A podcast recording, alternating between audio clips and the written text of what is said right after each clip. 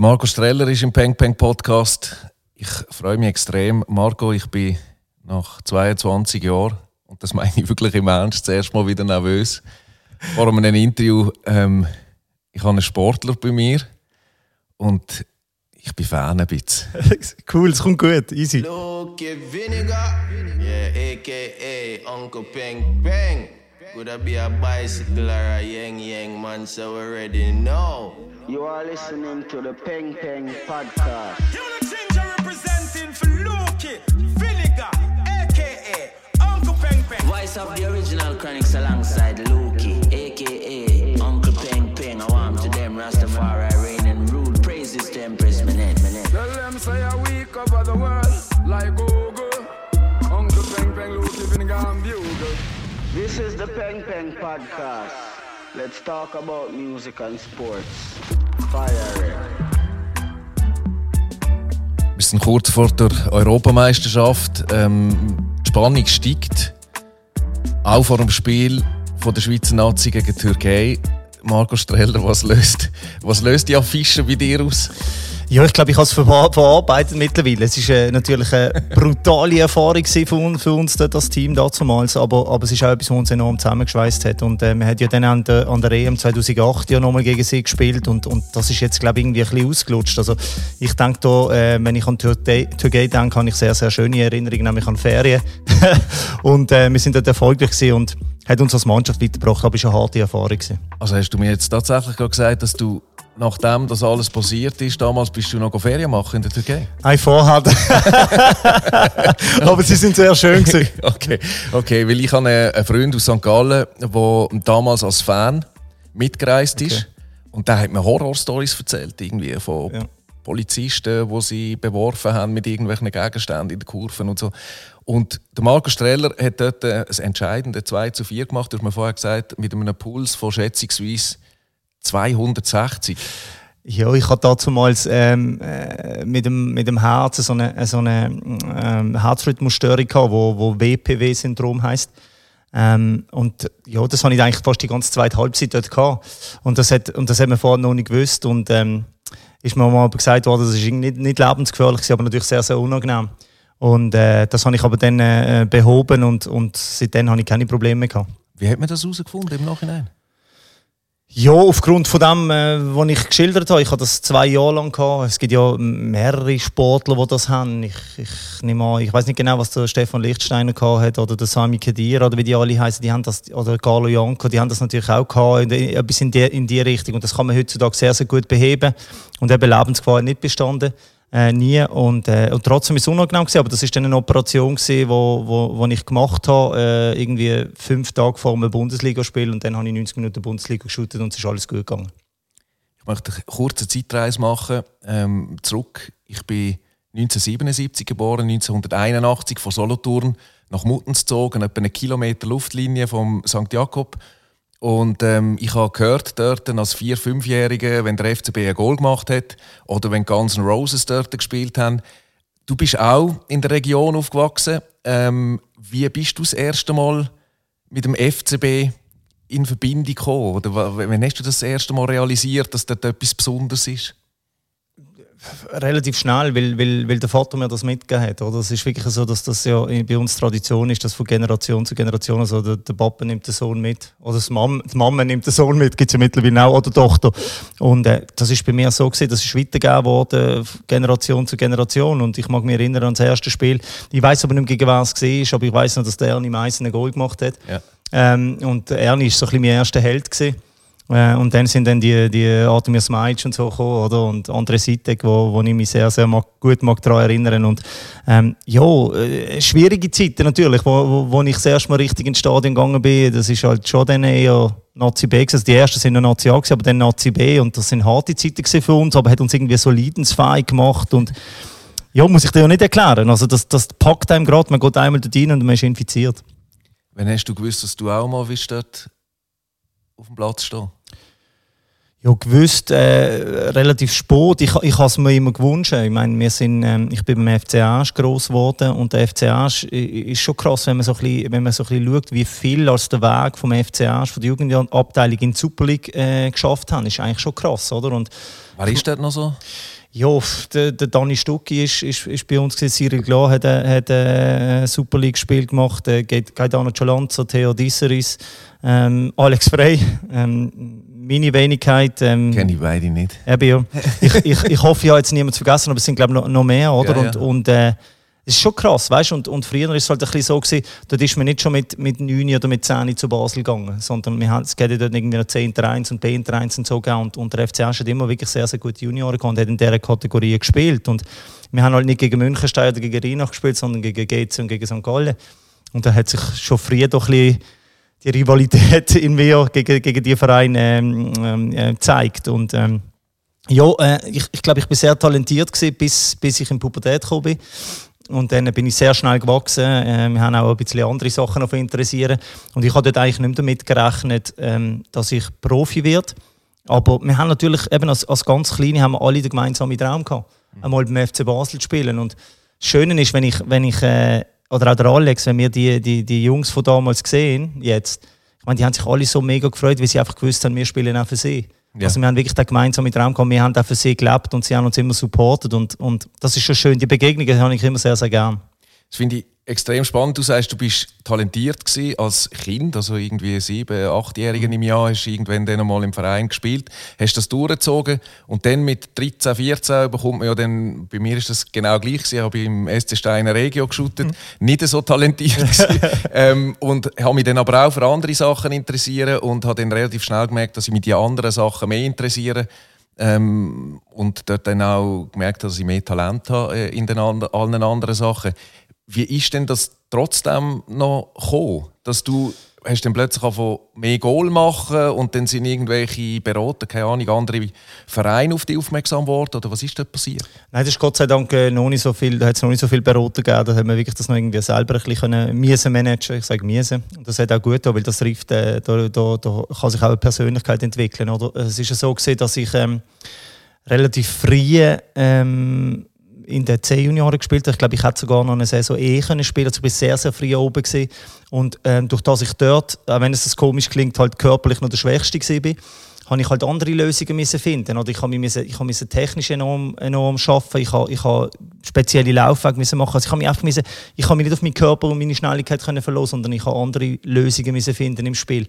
Und äh, dann, bin ich, dann ist der Körper irgendwann nachgekommen und dann habe ich mit dem Problem gehabt, wenn ich merkte, ich bin träge, unbeweglich.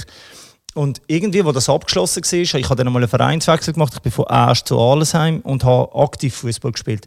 Und plötzlich hat das zusammen auf verbassen und dann hat alles wieder so geflutscht wie bei den E-Junioren und so. Es ist einfach wieder alles gegangen. Ich bin beweglich für meine Größe relativ gute Technik. Also das alles, was ich musste, äh, mir ist mir dann entgegengekommen. Und dann weiß ich noch, bin ich an eine Turnier eingeladen worden vom FC Basel, äh, so eigentlich als Test in, in Pforzheim.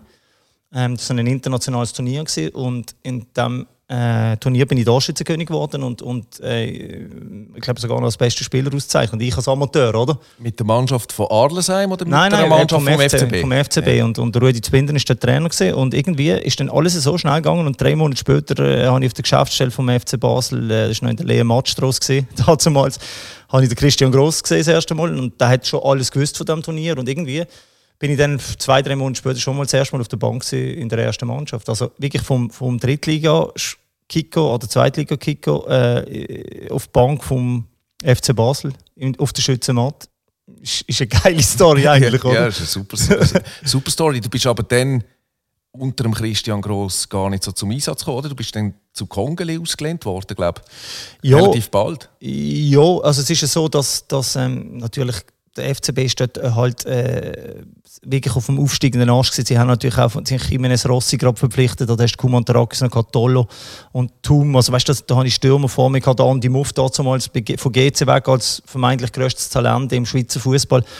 Da sind für mich relativ schwierig und dann bist du einfach der Junge, oder, der unten raufkommt. Und ähm, ja, ich bin da durch eine harte Schule gegangen, aber auch das habe ich gebraucht. Und, und ich halt immer brutalen Ehrgeiz zu gehen. Das ist wahrscheinlich das, was mich auch beim Fußball gehalten hat, weil mir haben die anderen Sachen übrigens auch gefallen, dann, oder? Als ich in der Pubertät gesehen bin. Reden wir nachher noch genau. drüber, ja. Äh, aber, aber den Biss habe ich halt schon immer gehabt. Und, und ähm, wo der Christian Gross mir gesagt hat, ich weiß das noch, wir sind dort äh, im Joggeli vor dem schwarzen Brett dort, am Wurststand gehockt und hat gesagt, jo Marco, ähm, ähm, wir, es wäre gut, wenn du zu Kongoli würdest spielen, ähm, dann kannst du Spielpraxis sammeln. Und für mich ist das eine grosse Ehre, gewesen. das war Challenge League, gewesen, oder? Damals. Das Und- hätte ich wirklich nicht Nein. gestresst. Nein, überhaupt nicht. Weil, weil ich has wirklich, der Peter Schädler ist der Trainer gewesen. Ich, ich, ich habe gewusst, wie viel er von mir halten, dass er mich unbedingt will. Ich habe ihn von Asch noch kennt.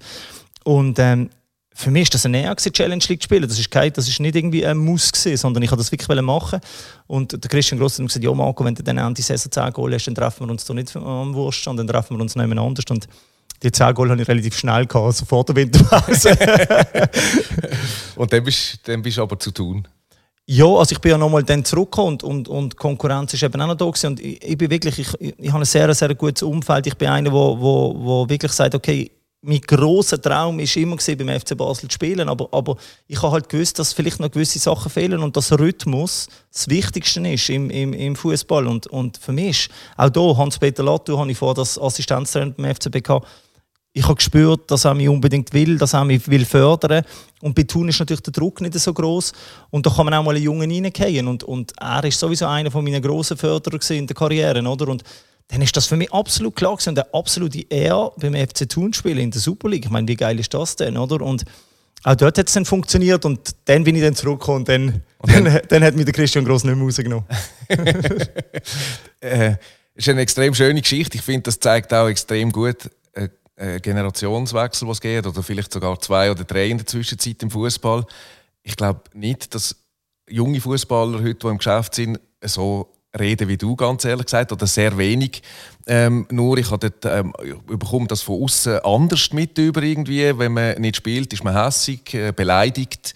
Ähm, geht nicht mehr trainieren, provoziert den Vereinswechsel irgendwie so. Ähm, nimmst du das auch so wahr, dass äh, die Jungen jetzt, also es ist vielleicht jetzt auch ein bisschen Altherrenmusik, die wir hier spielen, aber ähm, dass, dass die das nicht mehr haben, was du sagst, hey, der Hans-Peter Latour will mich, der bringt mich weiter und mein Plan ist immer noch, ich will dann irgendwann einmal beim FCB sein, wenn ich so weit bin. Ich glaube, man muss den jungen Spielern heutzutage noch intensiver einen Plan aufzeigen. Oder man muss ihnen noch mehr sagen, dass man es gut meint und dass man sie will fördern. Für mich hat das auch, für mich hat das mit Förderung zu, indem man ihnen einen ganz klaren Plan äh, gibt. Aber sie sind oft auch fremdgesteuert, das muss man ganz ehrlich so sagen. Aber, und, und das möchte ich auch ausdrücklich so erwähnen, es gibt, es gibt trotzdem noch die, die wo, wo, wo ganz klar sind und sagen, wir machen den Weg. Und äh, oft ist es mit Erfolg verbunden. Und das ist natürlich, und das ist etwas, wo ich wo ich als Sportchef zum Beispiel den jungen Spieler immer versucht habe, mit, mitzugeben, sagen, schau, ich selber habe den Weg auch gemacht, ich, ich kann aus Erfahrung reden, dass das Richtige war. Und das ist dann schon etwas, wo sie zulassen, oder wenn du etwas selber erlebt hast. Und das, das habe ich schon gemerkt. Aber es gibt natürlich auch die, die sagen, hey, nein, schau, ähm, ich setze mich beim FC Basel durch und dann spielen sie halt irgendwann einmal in der zweiten schwedischen Liga, wenn sie nicht hören. Das kann auch sein. Aber es gibt natürlich auch die, die sich, die sich dann trotzdem durchsetzen. Ich meine, wir haben ja nicht immer recht von äh, die, die das früher gemacht haben. Und von dem her, ich möchte das nicht so äh, pauschal sagen, dass das jetzt heute komplett anders ist als damals. Aber die Tendenz ist schon so und das macht mir Sorgen. Es ist viel mehr Geld vorhanden. Ähm, früher haben wir wirklich müssen unglaublich bissen, um, um beim FC Basel in die erste Mannschaft zu kommen. Und momentan ist es einfach ja, so wie selbstverständlich. Ja. Und das ja. ist etwas, was mir Sorgen macht. Du hast das vorher angesprochen, wo du noch jünger warst, oder? Du hast die eigenen Berater müssen sein. Berater ist ein grosses Thema im Fußball, so eine quasi eine eine Unterwelt, wo man als Zuschauer nicht so recht mitbekommt. Es taucht immer wieder mal einen auf, der komische Geschäfte macht und so. Gibt im Fußball auch einen extrem komischen Ruf ähm, teilweise. Findest du jetzt recht in dem? Weil wenn du jetzt über Fußball redest, merke ich, du bist wieder du bist jetzt mit drin. Oder? Du hast, ähm, das ist wie wenn ich über Musik rede, äh, das Leben lang nichts anderes gemacht. Aber es gibt schon auch Seiten, die dich wahrscheinlich im negativen Sinn beschäftigen. Ja, absolut. Weißt, und ich, ich möchte nicht den Stab brechen über Berater, weil das sind, das sind Geschäftsleute. Das ist nun mal der, der Fußball ist, ist so viel Geld äh, vorhanden und, und ähm, das macht äh, ein Stück weit auch der Fußball, der wunderschöne Sport, ein bisschen kaputt, oder? Und ähm, trotzdem gibt es auch sehr, sehr gute Berater, die, die wirklich zu den Jungs schauen Und ähm, auch speziell in der Schweiz haben wir wirklich gute Leute. Aber mittlerweile, eben durch das so viel Geld vorhanden ist, ist nicht nur noch ein Berater da, sondern an einem Transfer verdienen zum Teil fünf, sechs Berater. Und je nach, je nach Kontingent, äh, Kontinent wahrscheinlich noch mehr. Ja, ja. Und äh, da, muss ja, da kann ja nicht alles super sein, oder, wenn es um so viel Geld geht. Und das ist etwas, was mir unglaublich Sorgen macht, weil du hast es vorher gesagt, oder? Und, und schön, dass man das merkt, dass mir Fußball einfach unglaublich viel bedeutet. Aber das Spiel, der Essenzfußball, wo, wo wir alle damals gespielt haben, wenn wir eine riesige Freude daran haben, ja, das geht ein bisschen verloren und das tut mir unglaublich weh. Kannst du noch normal ein Fußballspiel schauen und das genießen? Ich denke jetzt an Champions League Final, Chelsea, Manchester City. Kannst du dort Ah, du bist im Studio gewesen, Ja. Du bist im Studio gewesen, Ja. dann kannst du es wahrscheinlich nicht so genießen, weil du musst, du musst ja Analyse machen. Aber sonst, wenn du einen oben frei hast, ein Europacup-Spiel läuft, wo du nicht als Experte im Studio bist, kannst du im Sofa hocken und denken, so heute oben schaue ich einen geilen Match, oder siehst du bei jedem Spielzug, der hat müssen dort, der hat das müssen. Ähm, äh, ich, ich kann es genießen mittlerweile, aber es ist natürlich so, wenn, wenn, wenn äh, das Herz an einem, an einem Club hängt, dann wird es schwierig, weil dann bin ich auch Fan. Oder? Und, ähm, und wenn jetzt aber du sagst Chelsea gegen, gegen, gegen Man City, das sind jetzt zwei Mannschaften, die jetzt nicht extrem mein Herz berühren. Ja. Und äh, trotzdem habe ich ein sehr gutes Fußballspiel gefunden und ich habe ich es können genießen. Total, ich bin total neutral gewesen und, und dann hat das Spaß gemacht. Aber ich, hat, ich bevorzuge lieber äh, eine Mannschaft, die ich gerne habe, wo ich mich richtig aufregen kann, aber auch richtig kann freuen kann. Also ich habe irgendwie, ich bin nicht so gern, weißt du, so irgendwie in einer, in einer, in einer Phase, in wo ich, wo, ich, wo ich zu wenig Emotionen habe. Manchmal habe ich zu viel, manchmal Nein, ich habe, ich habe oft zu viel und nach oben und, und auch nach unten. Und das ist irgendwie das, was das Fernsehen ausmacht. Und das ist ja das, was der, was der Sport, das sind wieder die schönen Seiten vom Sport. Oder? Und das werde ich ein Leben lang in mir haben. Ich habe einen siebenjährigen Sohn, der Fußball spielt. Ähm, wir schauen viele Matches zusammen. Und er hat mir wie beigebracht, ein Fußballspiel schauen macht viel mehr Sinn oder viel mehr Spaß, wenn man für eine Mannschaft ist. Oder er fragt immer am Anfang vom Spiel, für wer sind wir? Auch wenn wir äh, Highlights schauen auf, äh, von, von der Bundesliga oder so. Ähm, und er ist dann immer einfach für die, die 1-0 führen. Oder? ähm, das ist geil. hast, jetzt, wenn du Chelsea und Man City schaust, hast du wirklich keine Mannschaft, die ein bisschen mehr hilft? Dann? Oder geht es dir auch so, dass wenn die eine Mannschaft ähm, in, in, in Rückstand gerät, dass du dann findest, so kommt nochmal? Ich, ich habe ich habe ein bisschen mehr Sympathie für, für Chelsea. gehabt. Ähm, und äh, wieso es das so ist, weiß ich nicht genau. Aber, aber sicher bin ich auch ein bisschen geprägt oder werde ein bisschen beeinflusst von meinem Sohn. Es, Ja. geht, es geht auch so, der ist zwar ein bisschen älter, der ist zwölf. Ähm, und irgendwie finden wir es geil. Vielleicht ist es typisch Schweizer, dass man hilft auch ein bisschen im Aussenseiter. Ja, ja, ja, ja genau. Und, und Chelsea ist in diesem Spiel leichter Aussenseiter gewesen. Und ich finde einfach, ähm, ähm, da kommen wir vielleicht nachher darauf zurück, der, der Frank Lampard, den ich unglaublich schätze, als, als, als Spieler, aber auch als Trainer, denke ich, wird er eine gute Karriere machen. Der hat, glaube ich, im, im November gesagt, ähm, mit dieser Mannschaft kann ich, keine, kann ich noch keine Titel gewinnen. Und dann kommt der Tuchel und ist im FA Cup Final, wo er leider verloren hat, vierte souveräne Champions League in Anführungszeichen und gewinnt die Champions League. Ja. Und dann muss ich sagen, wow, was für eine geile Geschichte. Die haben ihn bei Paris weggeschickt und, und er gewinnt hier, gewinnt hier äh, Champions League. Und irgendwie ist das so ein kleiner Mali und ich könnte das im Thomas Tuchel sehr und, und darum sind die Sympathien ein bisschen mehr beim, beim, bei Chelsea und Thomas Tuchel gewesen, weil der andere hat zwar nicht mit Manchester City, aber schon sonst ähm, sehr viel gewonnen. genug gewonnen, kann man, Genau. äh, kann man so sagen. Und es sind ja eigentlich auch genau solche Geschichten, die man im Fußball gerne hat. Absolut, Ähm, völlig. Völlig. äh, Wenn man, wenn man noch immer muss gehen und dann gewinnt man Ja, so am ist, anderen. ist halt ein bisschen schwierig gewesen, weil, weil, ich, weil ich ja selber aktiv beim FC Basel ja, wir sind ja immer die Gejagten gewesen, oder? Und, darum haben wir ja oft die außerhalb von Basel nicht den anderen geholfen, weil immer der FCB Meister geworden ist. Und, und darum äh, habe ich doch ein bisschen gemischte Gefühl, weil ich ja eigentlich manchmal auch weiß, wie schwer es als Favorit ist, oder? Und äh, ja, es ist nicht so, dass ich jetzt Man City total unsympathisch finde, aber ich finde, ich find, der Richtige gewonnen. Ich möchte noch gerne mal schnell auf deinen Sohn zurückkommen, der zwölf ist, der Fußball spielt. Du hast das bei der Claudia Lesser im, äh, im, im, im Talk auch kurz angesprochen und bist extrem ähm, diplomatisch gewesen. Du hast gesagt, ja, der hat äh, viele Talente, der hat viele, sind, die ihn interessiert, er soll machen, was er, was er will. Ich unterstütze ihn überall. Ich merke es bei mir selber. Ähm, auch vor allem, wenn ich an einem Match bin äh, vom Kleinen und er macht ein Goal oder so. Es ist schon extrem schwierig, sich zurückzuheben. Und sage, ja, nein, nein, wenn du willst, kannst du auch Volleyball spielen und es ist alles gut, geh doch studieren und so. Es gibt schon auch eine Seite bei dir, wo, wo also ich kann ja nicht anders sein, wo sich wünscht, hey, das war schon extrem schön.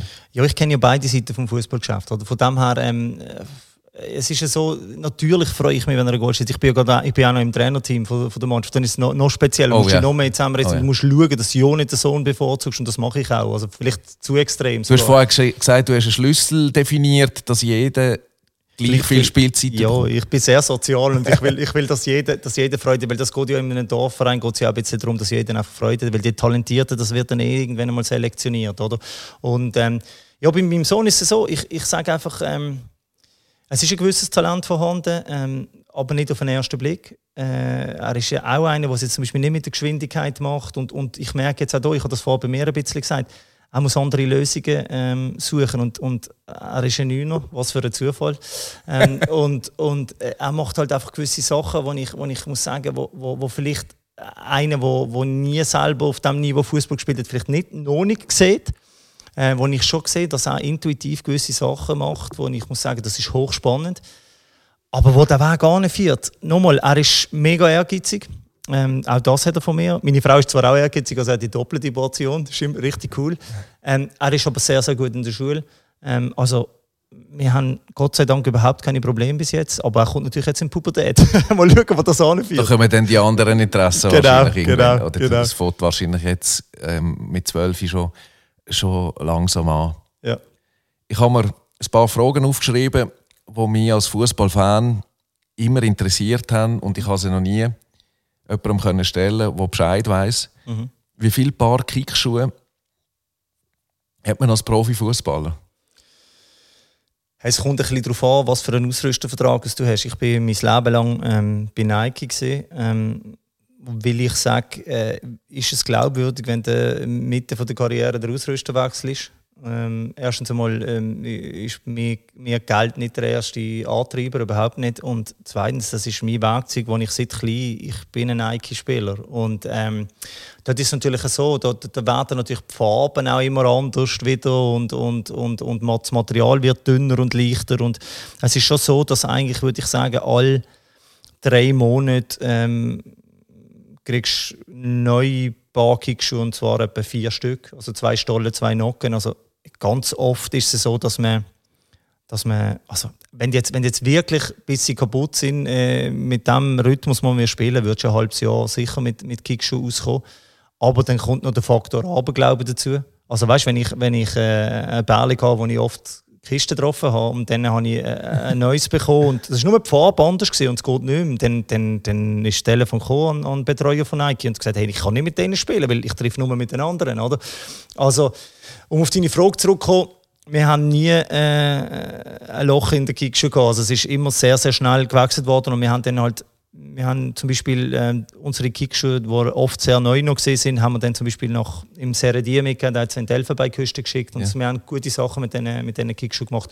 Oder auch mal in einem Fan nach einem Match, das, da kann man ja auch Leuten Freude machen. Also es ist nie vorgekommen, dass du ein paar Kickschuhe, die eine wichtige Kiste gemacht hast damit und sie vielleicht irgendwie langsam abgenützt sind, dass die flicken lassen hast oder, oder, oder äh, nochmal eingewachsen hast für ein nächstes Spiel?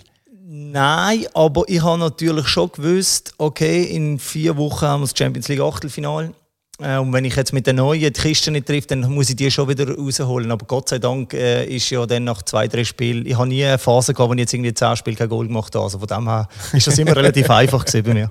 Sehr, sehr, sehr schön. Und die Schuhe, die sind auf die Fuß zugeschnitten worden. Genau. Das sind nicht die, die ich kann go, irgend in einem Sportgeschäft ähm, holen ab der Stange. Ja, du würdest den Unterschied nicht sehen, aber vielleicht merken. Es ist natürlich so, äh, ja, es ist uns, das ist unser Werkzeug, unsere Fies. Und ähm, es gibt Schöneres als Fußballerfies, muss ich ganz ehrlich sagen. Und, und ähm, äh, weißt, Thema Blotern, eben wenn du so oft musst, musst den, den Schuh wechseln dann ist es schon so, dass man, dass man, das, dass man das halt am Fuß anpasst. Und dann ist es halt wirklich wie ein Finken. Also den Luxus hat man als Fußball. Ja, hoffentlich auch. Ja. hoffentlich auch. Eine andere Frage, die ich mir immer gestellt habe oder die ich mir gewünscht hätte, könnte ich mal Müsli sein. Einmal konnte ich ein bisschen sein beim, äh, bei der äh, bekannten Kabinenanspruch von Christian Gross ähm, an die Mannschaft mit dem Hakan Yakin und all den äh, Beteiligten dort. Die Trainer ansprochen in der Halbzeitpause, in der Kabine.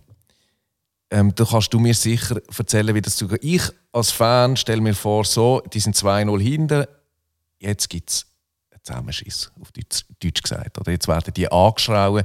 Ich würde denen, sagt man ja dann immer, auf der, wenn man auf der Tribüne hockt, ich würde denen jetzt mal die Kappe waschen. Passiert das wirklich? Wird dort umgeschrauen?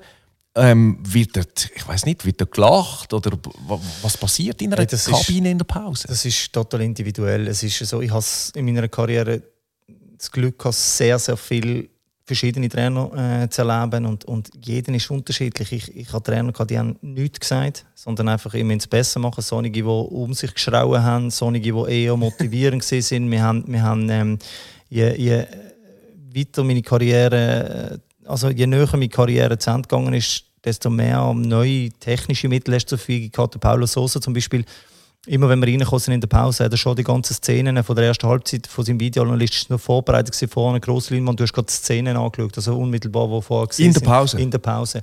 Und er hat dann versucht, taktisch Einfluss zu nehmen. Äh, hast Leute gehabt, wie der, wie der Thorsten Fink, wo, wo, wo sehr emotional waren, aber positiv. Ähm, aber ich hatte Felix Maga gehabt, der hat manchmal gar nichts gesagt, manchmal hat er uns komplett zusammengeschissen und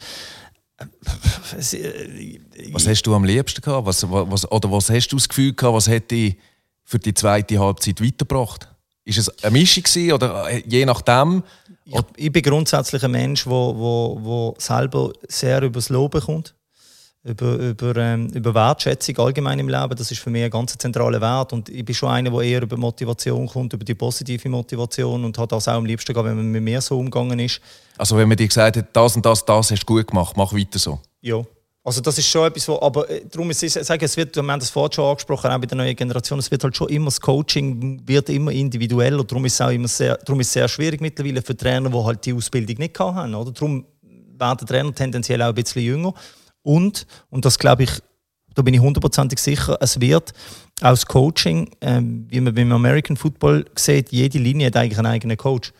Und dann hast du irgendwie den General Manager oben dran und ich glaube, es wird auf das ansteuern, dass irgendwann wird einen Mittelfeldtrainer haben, wird einen Stürmertrainer haben, Goalie-Trainer hast du schon lange, hast einen Abwehrtrainer und oben dran hast du den General Manager und ich glaube, dort wird es gehen, weil, weil, weil ein Trainer muss mittlerweile so viele Skills haben, das kann er gar nicht mehr allein, allein stemmen, oder? Darum, ähm, ja, damals ist es halt, ich glaube, ich glaub, das, ist, das ist eine Entwicklung, weil früher sind die Trainer wirklich noch sehr, sagen, das, was ich sage, das stimmt und, und sicher auch härter im Umgang gewesen. Das hat man auch noch dürfen, nicht nur als Trainer, sondern auch als Lehrer etc. Und heutzutage dürfen wir ja das alles nicht, weil alle Ja. immer gerade beleidigt sind. Und ja, also eben, wie gesagt, Ja, ja. es ist individuell. Ich, ich bin einer gewesen, wo, wo man eher hat müssen abholen über Lob.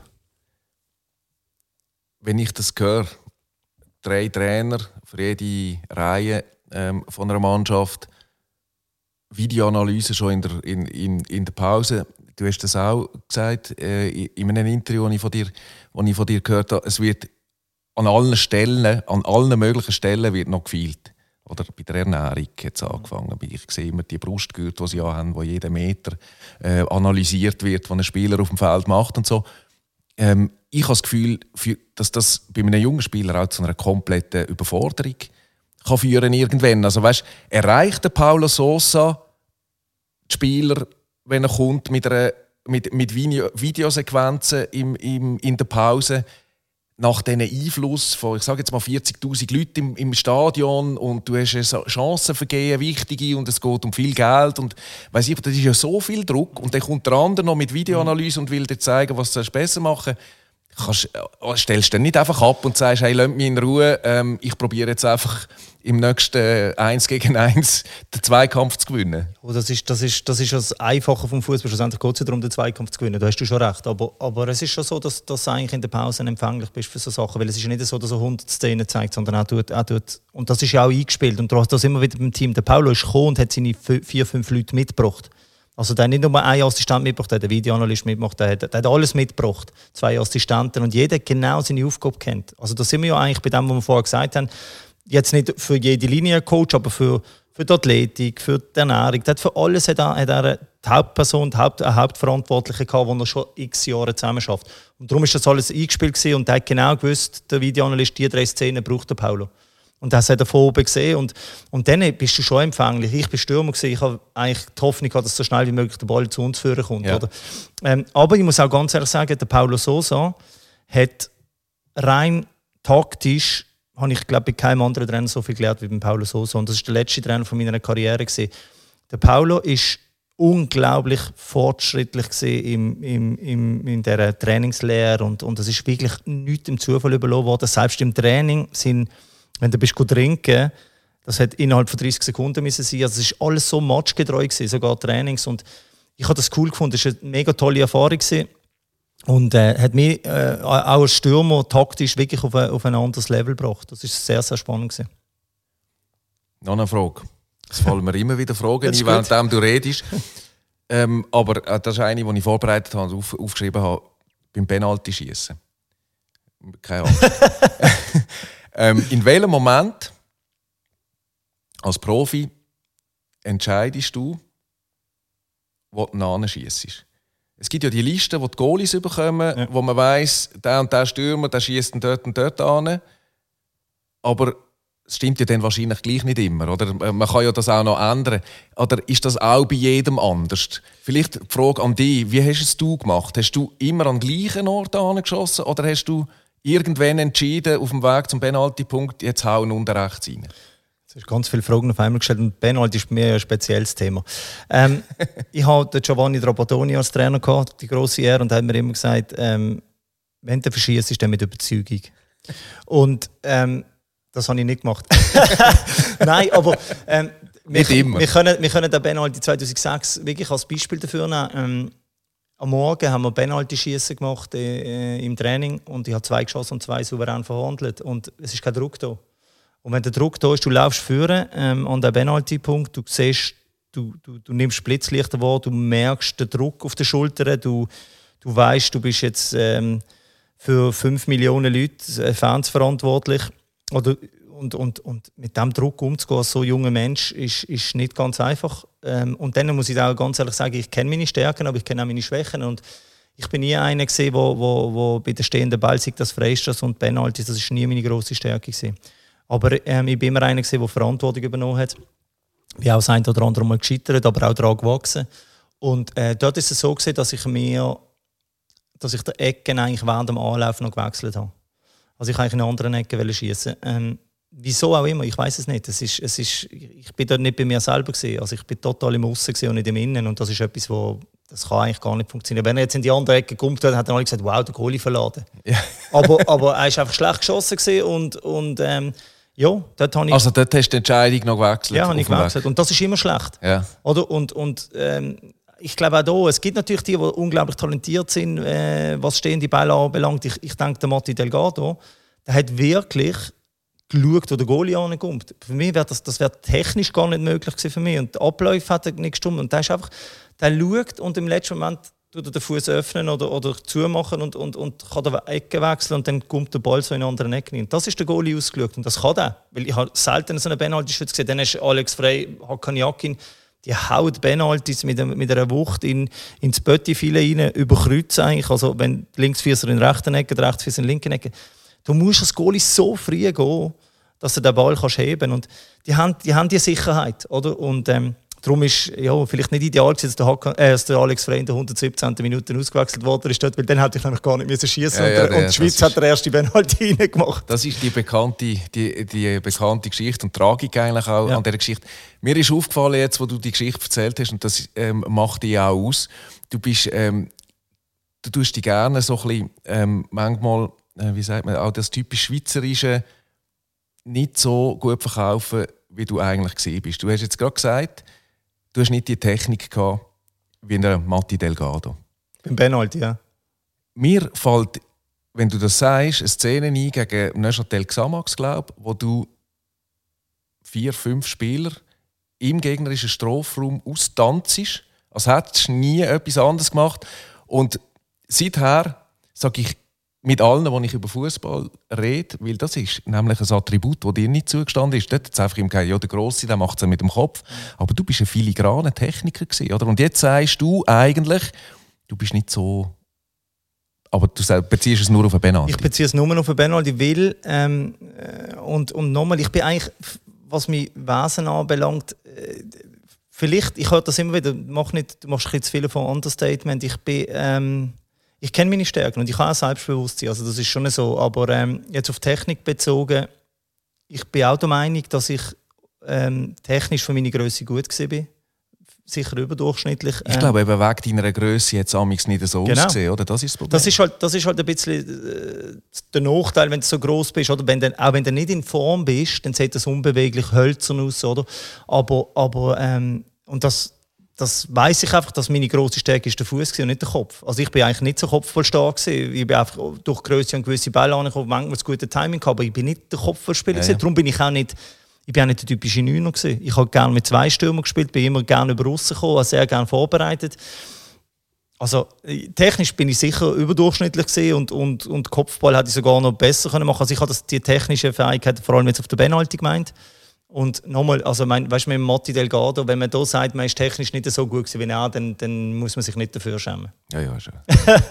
schön gewesen zum Zuschauen. Genau. Muss man, muss, man, muss, Absolut. muss, man, muss man ehrlich sagen.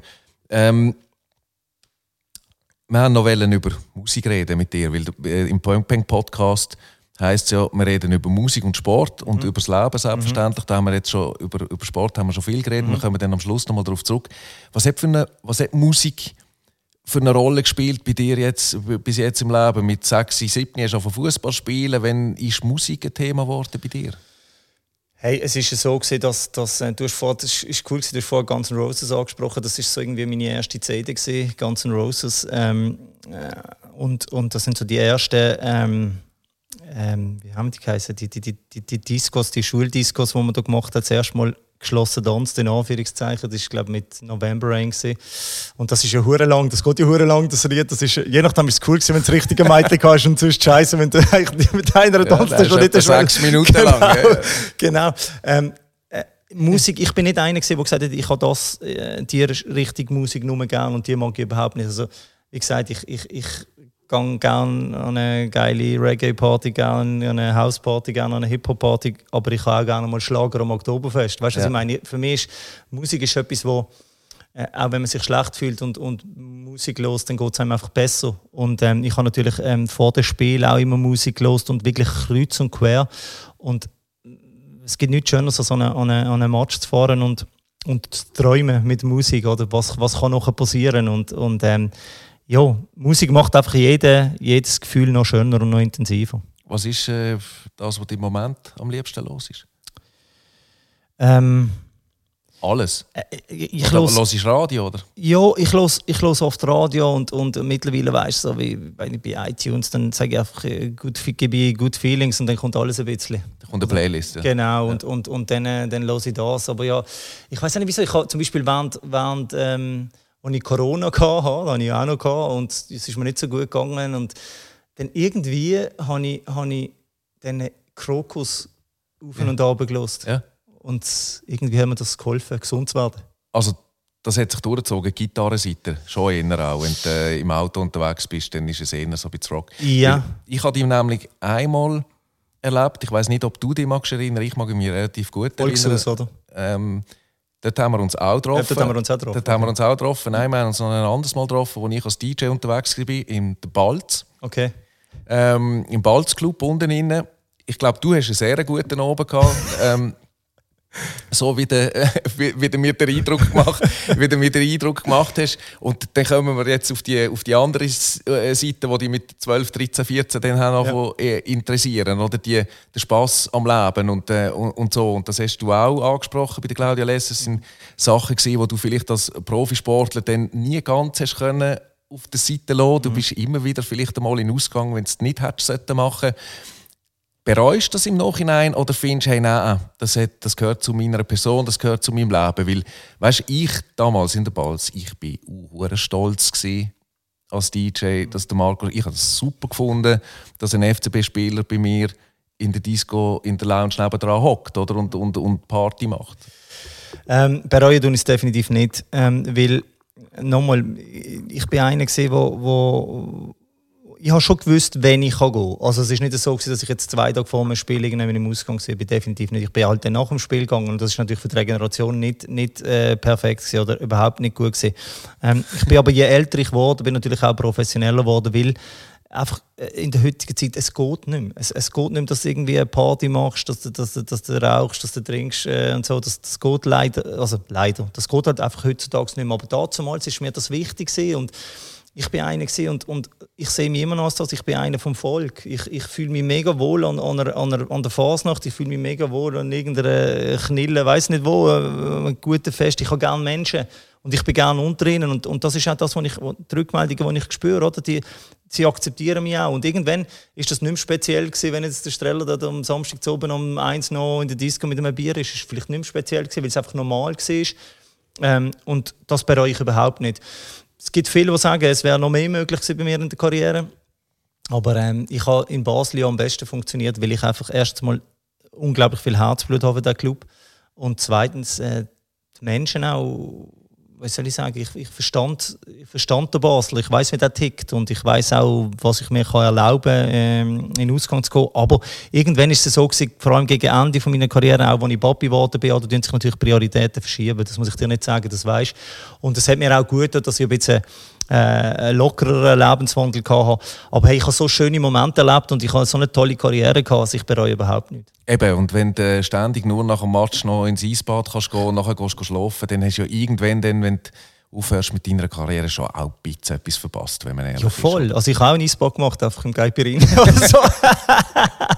du hast, du hast, äh, du hast der, äh, das Eisbad oral zu dir. genau. genau. Nein, aber das habe ich natürlich am Schluss auch gemacht, oder? Ich habe ich ha, äh, die Eisbänder und so auch gemacht, weil die Regeneration, das hast du auch vorne angesprochen, dann gehen wir weg wieder vom Fußball, aber, aber äh, in der Regeneration, in der Ernährung ist noch irgendetwas möglich. Äh, schneller, kräftiger, das geht fast nicht mehr heutzutage und darum muss man in diesen Sektoren muss man sich schon sehr, sehr gut, ähm, ähm, muss man schon sehr gut schaffen.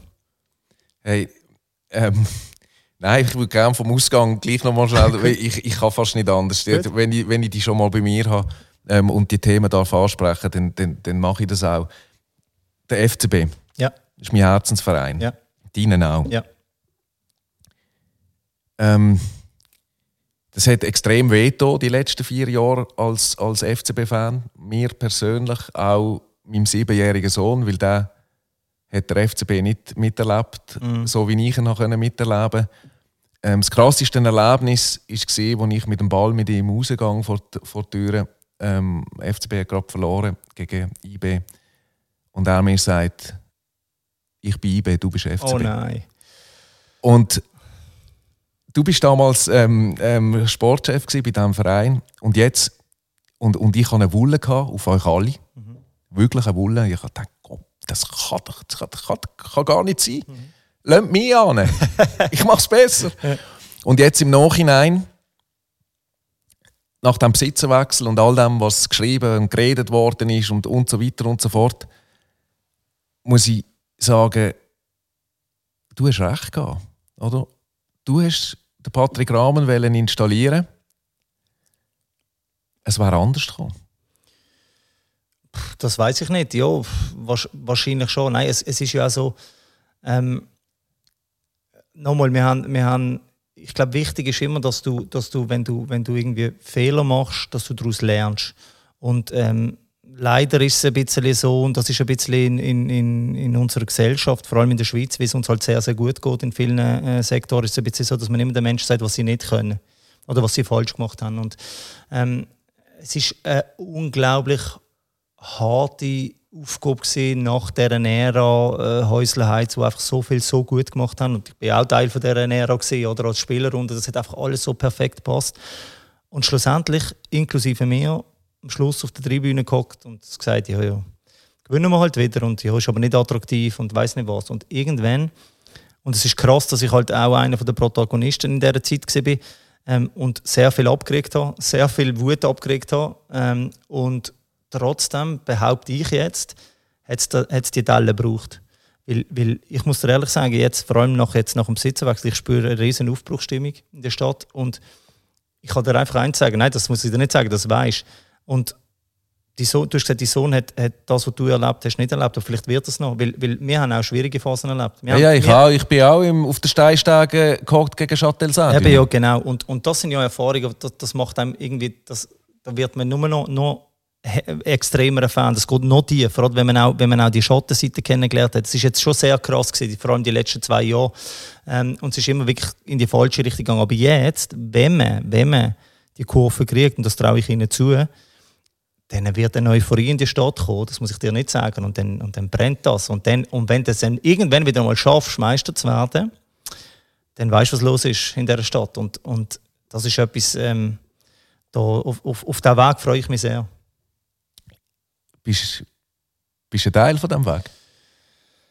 Ähm, Ich würde es mir fest wünschen, Ja. muss dir ganz ehrlich sagen, weil, weißt, es, nach dem, was ich dir jetzt gerade gesagt habe, dass ich eine hatte auf euch alle, dir, und da habe ich das Gefühl, da rede ich für ganz viel, dir hat man es irgendwie noch verziehen. Ich, ich weiß nicht, du, eben, du hast immer gesagt, weißt, es ist vielleicht das grosse Schuh, den ich mir angezogen habe und ich bin neu in diesem Geschäft und ich habe mir zu viel zugetraut oder was auch immer.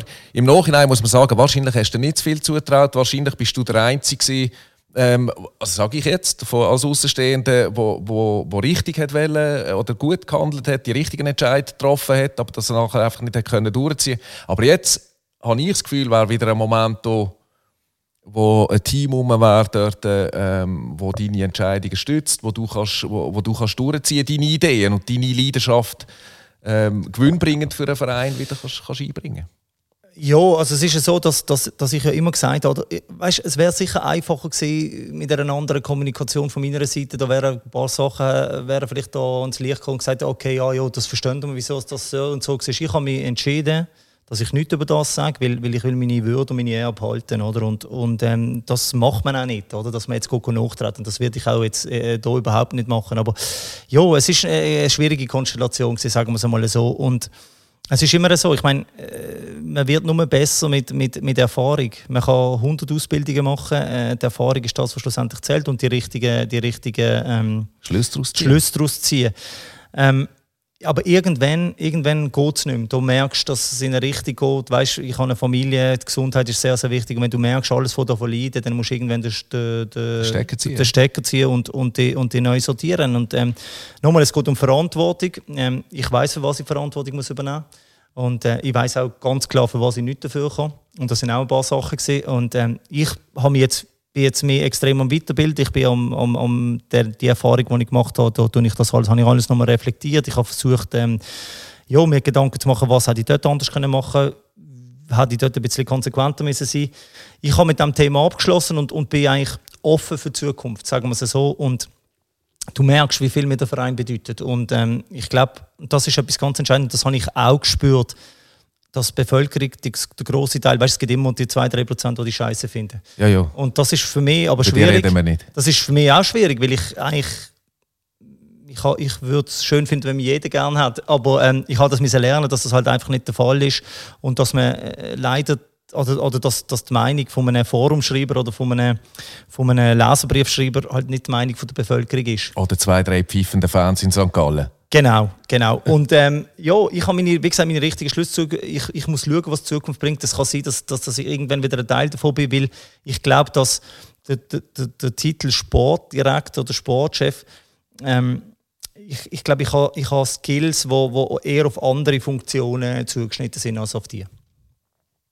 Also es könnte eine andere Position sein. Ich glaube, die Antwort die nehmen wir sehr gerne so, äh, äh, so wie sie jetzt ist. Ich würde mich, ich würde mich fest freuen. Und was du gesagt hast für den FCB, die Dellen ist nötig gewesen.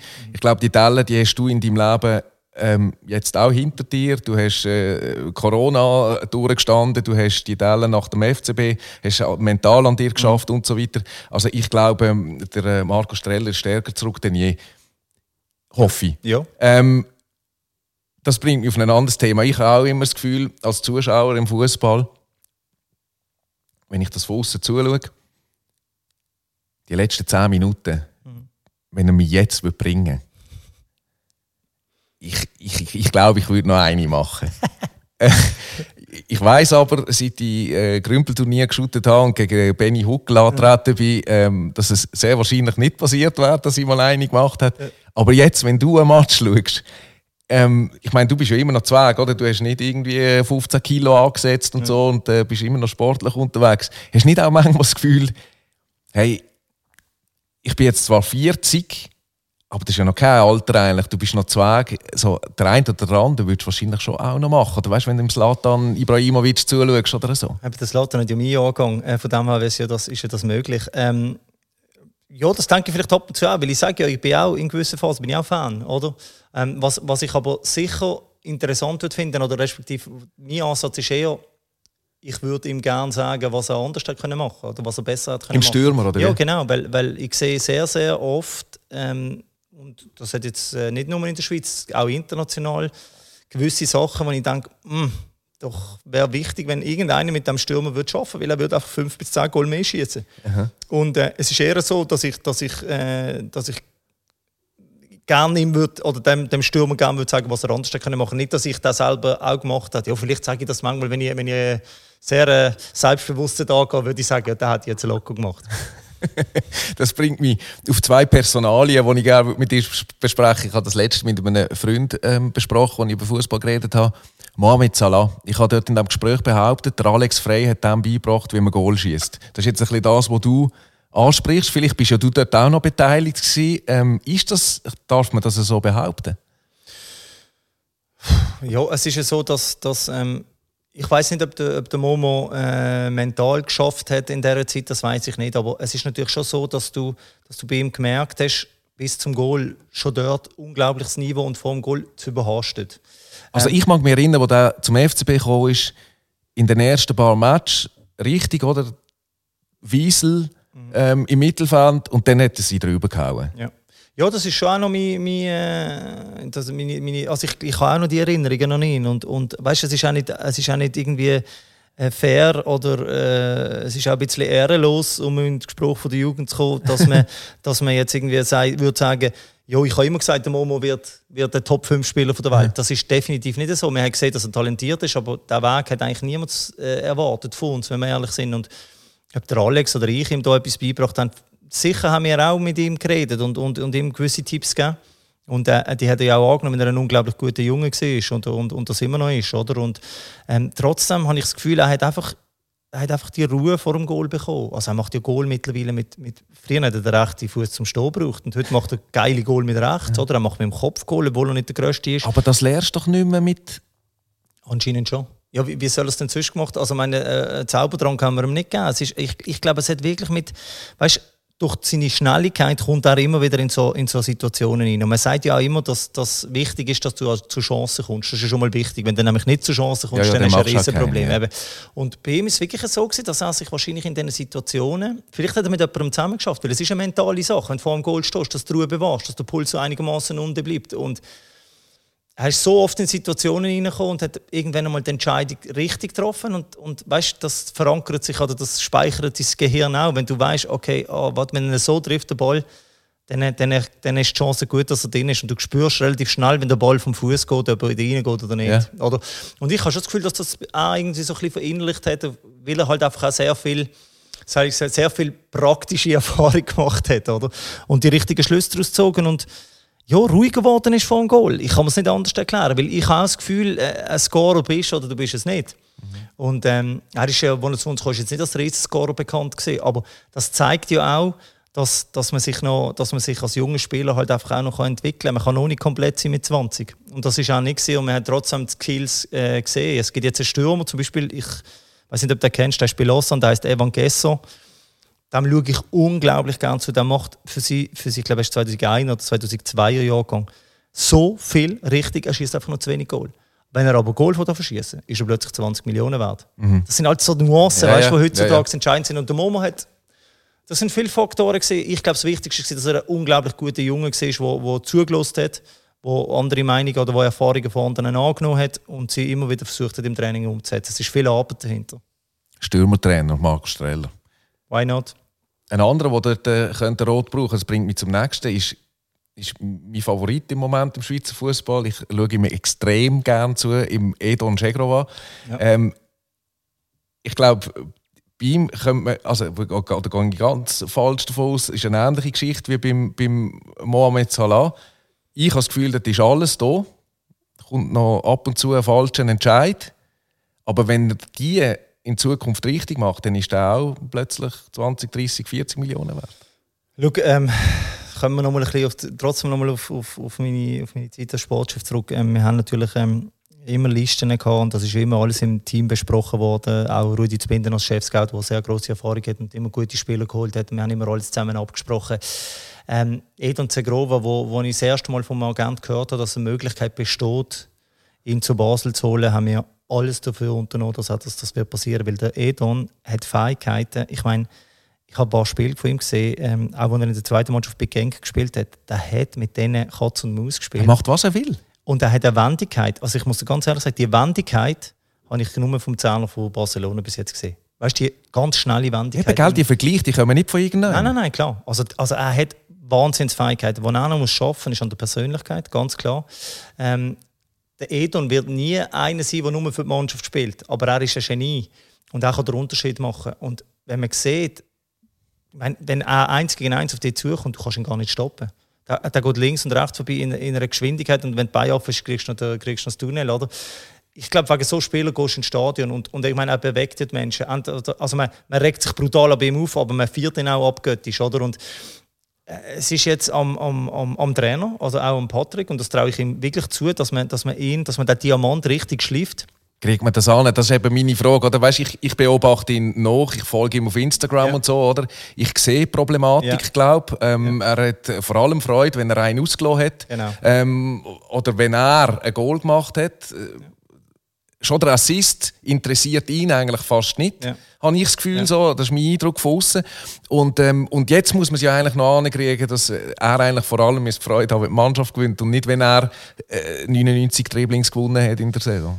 Schau, im Jupp ist es gelungen, der Ribery und der Robben so weit zu kriegen, dass sie, dass sie für die Mannschaft denken, dass sie defensiv schaffen. Das muss das Ziel sein. Der Eden entscheidet ganz allein, wo sie Weg geht. geht er, bleibt er in Basel oder geht er einen Schritt zurück oder geht wird er Weltklasse? Das hat, das hat er in den eigenen hat, das hat, muss man es noch in den Kopf kriegen. Und, und das ist etwas, da braucht, er, da braucht er sicher auch Unterstützung. Ganz klar.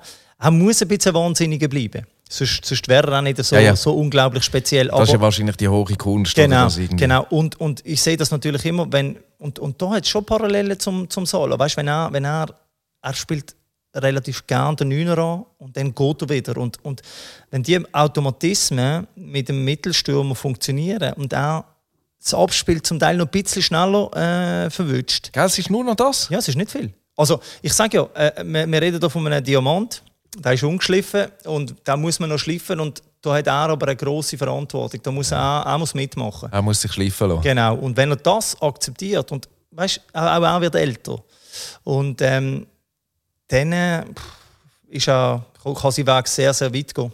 Und das wünschen wir uns. Und wir in Basel würden natürlich unglaublich von ihm profitieren. Und ich, ich, ich wünsche es ihm selber auch, weil ich bin in diesen, Gesprächen immer involviert war. Ich habe ihn, ich habe ihn äh, von Anfang an, wo wir ihn, wo wir ihn geholt haben, bin ich sehr eng mit ihm und, und, und habe immer sehr viele Te Telefonate und Gespräche gehabt. Er ist ein sensibler Spieler. Ähm, aber man muss ihm auch ganz klar Grenzen aufzeigen. Und, und ähm, ich traue das, wie gesagt, dem Patrick Rahmen zu. Wir haben fast eine Stunde rum. Es gibt noch zwei Sachen, die wir machen müssen. Das erste ist der Match am Sonntag. Schweiz gegen Türkei. Mhm. Wie und wo schaust du? Ich muss meine Einschätzung nachher bei, bei, bei Blue abgeben, äh, allerdings über, über Zoom. Ähm, das heisst, ähm, ich kann sicher nicht zu viel Bier trinken während dem Match. Aha, du musst quasi arbeiten. ich muss eigentlich arbeiten, aber wo ich den Match wird schauen, weiß ich noch nicht, aber sicher mit der Familie und ein paar Kumpels. Und ich freue mich mega. Also, ich, ich weiß noch nicht, wo ich den Match schauen. Und wo landet die Schweiz an diesem Turnier? Hey, sie können ganz weit kommen. Ich bin, auch wenn ich, weißt, wenn ich jetzt anschaue, es ist, geht ja, wir sind uns ja nicht, nicht ganz einig auf allen. Ich glaube, äh, die Bevölkerung auf diesen elf Positionen, ich glaube, es sind erst acht oder neun wirklich klar. Zwei, drei sind noch, sind noch offen. Und dann, wenn ich sehe, was noch von der Bank kommt, puh, also eine richtig gute Mannschaft. Ich sage, von der Qualität her, sehe ich ganz klar Frankreich zuvorderst. Ja. Ganz klar, wenn die, ist wenn sie die krass, durchziehen, dann sind sie un unaufhaltbar, da bin ich sicher. Aber dahinter gibt es fünf, sechs Mannschaften, die alle ganz weit kommen können. Und da zähle ich die Schweiz auch dazu. Das macht Hoffnung auf einen guten, auf einen guten Juni und Anfangs Juli. Ja. Und zum Schluss, das mache ich mit all meinen Gästen, gibt es im Max Frisch sein Fragebogen. Das ist ein Buch, das mir mein Chef mal geschenkt hat. Ähm, ich ich, ich schlage es auf, Ja. stelle eine Frage ähm, und du ähm, sagst mir die Antwort. Wie viel Heimat brauchen Sie? Ganz viel. Also das ist ja gerade eine gute Frage, dass du das kriegst. Ich, ich, ich, ich habe ja damals, ähm, als ich den FCB verloren habe, ähm, habe ich drei Verträge auf dem Tisch gehabt. Das war Liverpool, Berlin und, und Stuttgart. Und ich bin zu Stuttgart gegangen, wenn ich am schnellsten wieder in Basel bin. Du hast einen Vertrag von Liverpool? ja, habe ich, ja. Nein. ja. Musst du jetzt noch mal eine Stunde haben, oder was? Hey, jetzt, äh, das machen wir das nächste Mal. Wir reden über den nicht unterschriebenen Vertrag. Hast du den noch? Ja, den habe ich noch. Ja, den- irgendwann. Ja, den habe ich noch. Ja. Das wäre sehr lukrativ und spannend, aber, aber wie gesagt, ich, ich habe dort wirklich gedacht und Kongele, Thun, Basel, habe gedacht, Liverpool ist, ist gerade eine Stufe zu hoch, also ich will noch mal einen Zwischenschritt haben und wirklich, das ist ungelogen. Ich habe gewusst, ich bin in zweieinhalb Stunden von von der Autobahn wieder in Basel. Das war wichtig für mich. Das ist das andere Statement. Da, da, ist es, da ist es wieder. Aber du bist ja mit Stuttgart Meister. Genau. Meister also Genau. Immerhin. Hey, Marco, hat mich sehr gefreut. Ich wirklich. Danke vielmals fürs Kommen. Merci auch. Alles Gute. Gleichfalls. You are listening to the Peng Peng Podcast. With Lukey, Vinegar, the general. Uncle Peng Peng from straight out of Switzerland. And them others, others, yeah now, yeah now. The Peng Peng Podcast. Let's talk about music and sports.